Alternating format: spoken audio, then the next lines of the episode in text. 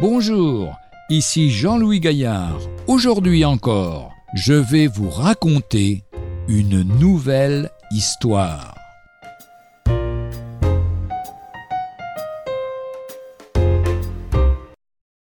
Pentecôte, on demandait à des étudiants Pour vous, qu'est donc la Pentecôte? C'est le week-end le plus meurtrier de l'année, répondit l'un d'eux, après un silence pesant.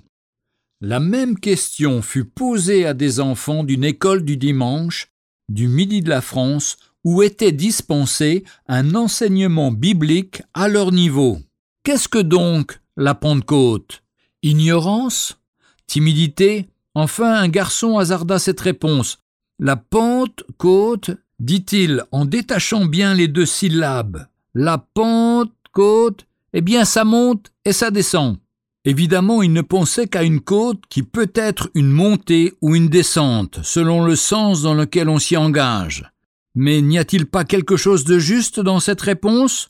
Le jour de la première Pentecôte, les apôtres et d'autres croyants, réunis à Jérusalem dans la chambre haute, en tout cent vingt personnes, firent monter vers Dieu des prières et des louanges, et le Seigneur fit descendre sur eux la puissance du Saint-Esprit, le baptême du feu divin, pour qu'ils annoncent avec efficacité et vigueur l'évangile de Jésus-Christ. Paul Claudel a noté dans son journal Le jour de la Pentecôte, le Saint-Esprit a allumé les apôtres. La Bible dit Ils furent tous remplis du Saint-Esprit et ils commencèrent à parler en d'autres langues, selon que l'Esprit leur donnait de s'exprimer. Acte chapitre 2, verset 4. C'est aussi une image inversée de la tour de Babel. À la tour de Babel, il y a eu confusion des langages tandis qu'à la Pentecôte, tous parlaient dans la langue de l'Esprit. Interrogeons-nous, que représente la Pentecôte pour toi?